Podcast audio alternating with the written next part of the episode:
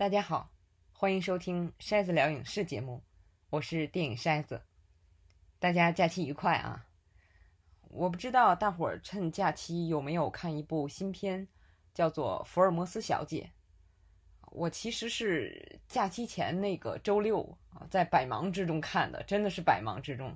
那天事儿超多，但是我还是抓各种空啊，把这个片儿看完了，说明看的还是挺带劲儿的。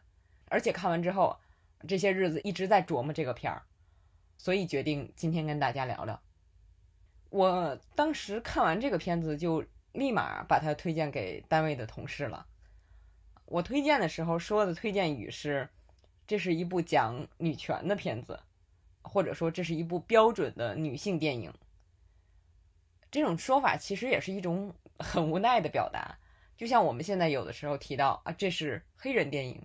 这是同性恋电影，我一直特别反对。我在微博上也说过，反对豆瓣专门把同性的爱情电影分出来做成一类，那明明就是爱情电影啊！我们私底下可以这样说，但是，但是你一个网站这样，妥妥的就是猎奇加歧视了。我们说，非裔群体也好，LGBT 群体也好。包括以女性为主角，并且真正以女性视角讲述的故事也好，这些故事早就该被讲述，但是在很长时间里并没有，也难以进入主流。现在逐渐有了，才被意识到哦，原来还可以有这样的电影啊！我希望这种过渡期早点结束，但是如果有人。总是不能正视少数群体的存在和诉求，那就一直会是大家的损失。比如近几年，啊，特别是 Me Too 之后，出现了不少很好的女性电影，但是这类作品一旦出现，就专门有一群人给打低分儿。我没有办法理解这种变态心理啊，这个就不分析了。再有就是，这些电影打破了一些人心中的理想。其实是幻想 中的女性形象，就是好多人心目中的女英雄是神奇女侠这样的，然后出了惊奇队长那样的就受不了了。顺便说一句，我之前做过的所有的音频节目里边，惊奇队长那期是收听量最多的，也是挨骂最多的。有的骂的实在难听啊，你批评我无所谓，但是我觉得脏话不应该出现在我的页面里，我就删了。有些人真是挺脆弱的，就这种心态的成因，典型就是，我记我记得特别清楚，你能原谅我吗？那部电影，豆瓣的首页儿，在很长一段时间里，现在不是了啊，有一个很靠前的短评，说他不喜欢这个片子，觉得这个片子不好看，是因为女主角不讨人喜欢。我特别想知道，这样的人看电影都这样，现实中是不是觉得全世界都在围着你转？艺术作品里的角色当然没有必要讨你喜欢。看到各式各样的人，这样才能拓展我们对这个世界的认知啊！这不是电影的一大功能吗？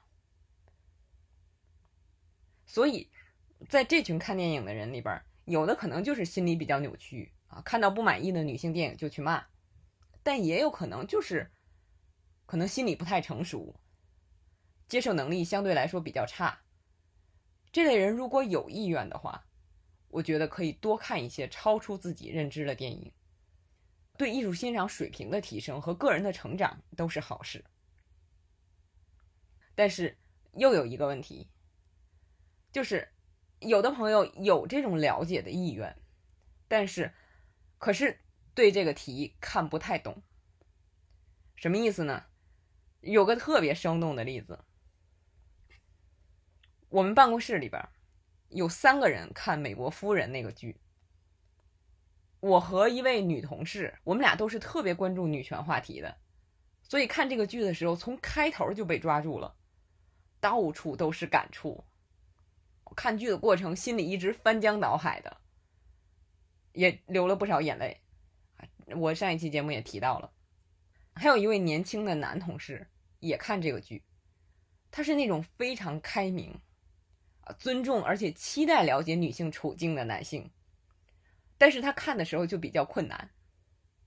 一个是打动我们的那些点他看不出来，再有就是这个剧，他两头的意见都是女性表达出来的，所以这位同事他开始看的时候就不太清楚到底应该听谁的。那既然都是女性的主张，那都有道理啊。于是我和那位女性的同事，我们俩就意识到，类似这种点，这种作品，别说男性。很多对这个女性平等话题不太关注的女性，也很可能看不出来。最要命的就是影评人这个领域，话语权基本上也被男性垄断。所以，当我看到《福尔摩斯小姐》这部电影的时候，我觉得这部片子非常适合作为一个案例，因为这个片子相对比较浅。借此可以跟大家聊聊这种女性视角的作品可以从哪些方面入手。就一个作品来说啊，不会面面俱到。大家如果有其他的这方面的标准和感悟，也可以给我留言。下下面我们正式聊《福尔摩斯小姐》这个片子呀，一定有很多人是冲着破案看的，当然会失望。我对福尔摩斯这个题材没有特别的喜好，但是开始也是冲着破案。不过很快发现破案并不是很重要的同时，惊喜的发现这部片子里，嗯，女性主人公 Anora，她的人生导师竟然是女性，就是她的母亲。而且在这个片子里边，女性竟然不是被男性拯救的对象。再有就是在这个片子里边，有着长者身份的男性正面人物啊，我说的就是夏洛克。那么他对女性的帮助，只是没有阻拦，而不是起到关键的助推作用。当我发现这几点的时候，觉得哎呀，这个片子是个宝。再有就是，这个故事里，当女性遭到不公平的待遇的时候。不是惊讶，也不是抱怨，而是继续向前。女主人公也好，他的母亲也好，面对困难迎头直上，这样的处理也是很棒的。现在有些男性创作者写这种故事，非要让女性对受到的不公平待遇有多大的情绪上的反应，因为他觉得应该是这样的。但实际上，我们已经见怪不怪了。再有一点，就是这类电影，他反对的实际上不是男性，而是男女不平等的观念和制度。这种观念和制度的维护者，男女都有。那比如在这部片子里，再比如《惊奇队长》里，都设置了老年女性形象的反派。我跟你说，老年女性真是一种神奇的存在。她们更容易骗取年轻女性的信任，然后把他们往火坑里推。我就吃过这种亏啊，虽然不是很严重的事儿，但是我到现在都觉得自己当初好傻。而且在我们办公室里边，我一提到女性遭遇的不平等的事儿，开口反对的一个是一位中年男性，一个是一位中年女性。每一次。准的很。那话题拉回来，我刚才说了三个标准，可以从中判断这是不是一部真正的女性视角的啊，具有女权意识的电影。第一，女性不是非要被男性引领和拯救。第二，女性在遇到不公的时候，往往是很平静的，因为习惯了。第三，影片反对的是落后的理念和不公平的制度，不是某一种性别。因为很多时候，男性也是这种不公平制度和理念的受害者。那么我们明确了这几点标准之后，在看片儿的时候，就可以有目的的来看这个片子，了解女性视角看世界是什么样的。实际上就是帮助你拓展自己对这个世界的认知。那么看片的时候要注意的最关键的一点就是，女主人公所做的，如果换成一个男主人公，会不会出现类似的情况？福尔摩斯小姐这个片子里，女主角多次跟陌生人提出要换衣服。啊，我能不能跟你换一下衣服？这个如果是男性角色说这个话，完全没有问题。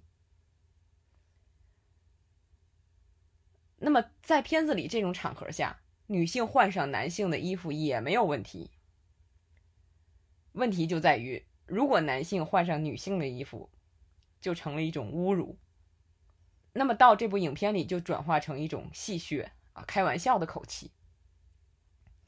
你细想，这是为什么？为什么男性穿女性的服装就是个笑话？再比如，为什么女孩要在学校里学什么样的行为举止才是真正的女孩？而我们在日常生活中听到的总是“哎男孩就这样”，啊，用我们天津话说，“小子就是淘”。再有就是。为什么女性到了一定年龄必须嫁人？就这些点，在同样是借古喻今的今年推出的剧集《凯瑟琳大帝》里也有反映。可悲就可悲在这儿，就当年多少年前女性要面对的这些混蛋逻辑，如今的女性还得面对。这也是这种借古喻今的故事。独有的讽刺视角。而如果你结婚了，像在这个故事里，福尔摩斯太太，她就被困在了家里。你是没有经济来源的，家庭和社会都不允许你去做你想做的事儿。你的职责就是照顾孩子。家里的男性可以多少年不回家，但是。你作为女性离开家、离开孩子就是不负责任。这种处境，现在来看，似乎有一点不一样，就是女性可以步入社会了，但是家庭事务的中心依然在女性身上，而且好像是理所当然的。另外，我特别喜欢的就是在这部片子里边，女主人公和坏人对打的时候，虽然她从小就练习过搏击术。但往往因为力量上的差异悬殊，他在对打中失败。我一直很关注这个，就是因为当初《特工卡特》那个剧，我对打斗场面非常不满。那里边卡特作为女性，普通女性，她不是超级英雄哦，但是你会觉得她的力量简直比男性还大。这个太不现实了，就这种掩盖差异的做法，会给人造成误导。好在福尔摩斯小姐这个片子没有这样做。就综上所述，福尔摩斯小姐这个片子虽然故事看起来简单，但是从女性视角来讲这个故事，所有的地方都对了。这个是很不容易的。而且正因为他的故事浅，才给观众充分的时间和精力去思考案情之外的问题。不要让这个机会白白浪费掉。好，今天就聊到这儿，感谢大家的收听，欢迎在喜马拉雅上为我点赞和留言，在苹果播客平台为《筛子聊影视》节目打分儿。到微信和微博搜索“电影筛子”，都可以找到我。我们下期节目再见。